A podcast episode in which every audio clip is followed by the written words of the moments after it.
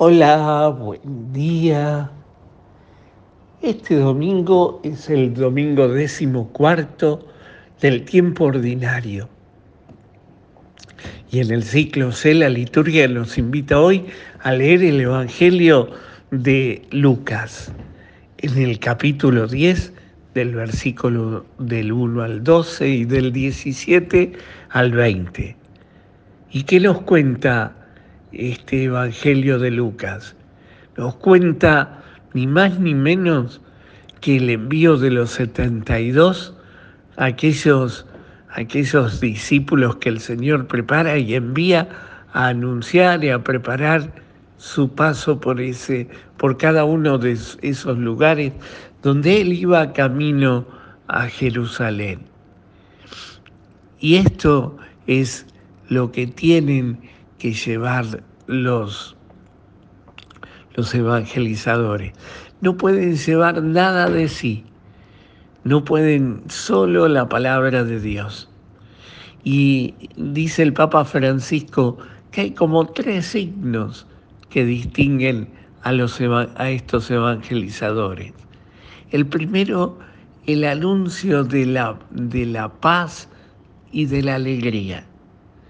Y fíjense un poco qué es lo que nos enseña la primera lectura del profeta Isaías que leemos hoy.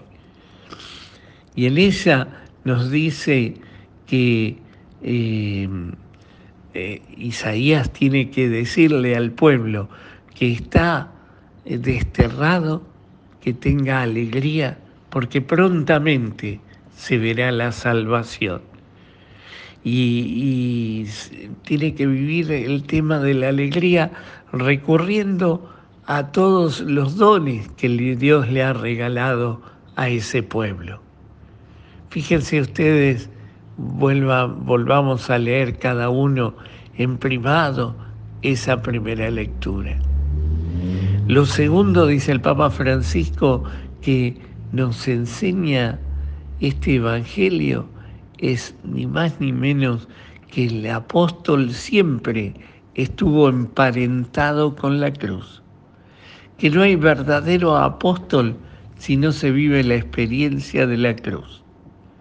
Leamos de nuevo entonces la segunda lectura en esa carta de San Pablo a los Gálatas. Y por último, la oración. La oración es la gran compañía de Dios para aprender por eh, la, la oración es el momento del encuentro íntimo con Dios. Y por eso le dice Jesús a ellos, rueguen al dueño de la mies para que envíe más trabajadores a su mies. Entonces, eh, estos tres signos que marca el Papa Francisco. Por un lado, el anuncio de la esperanza y la alegría. Por otro, la experiencia de la cruz. Y por último, la oración para que multipliquen los trabajadores de la, de la mies. Y ese es el desafío para nosotros.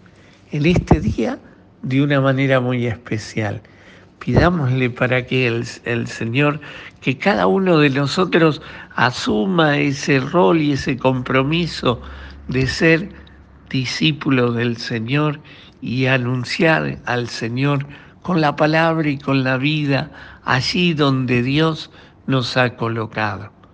Pidámosle al Señor que nosotros llenemos este mundo de esperanza, de alegría, aunque pasemos por la experiencia de la cruz, pidiéndole para que asumamos nuestra verdadera responsabilidad como cristianos.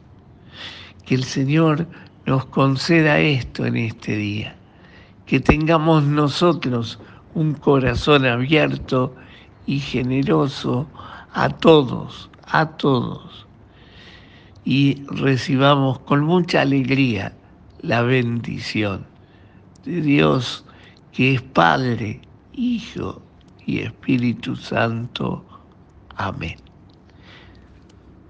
Que tengas un hermoso domingo y aprovechemos en este domingo eh, a rezar mucho por nuestro país en estas horas difíciles que estamos pasando, en estas dificultades sociales, políticas, económicas, que a todos nos tocan como hijos de esta tierra.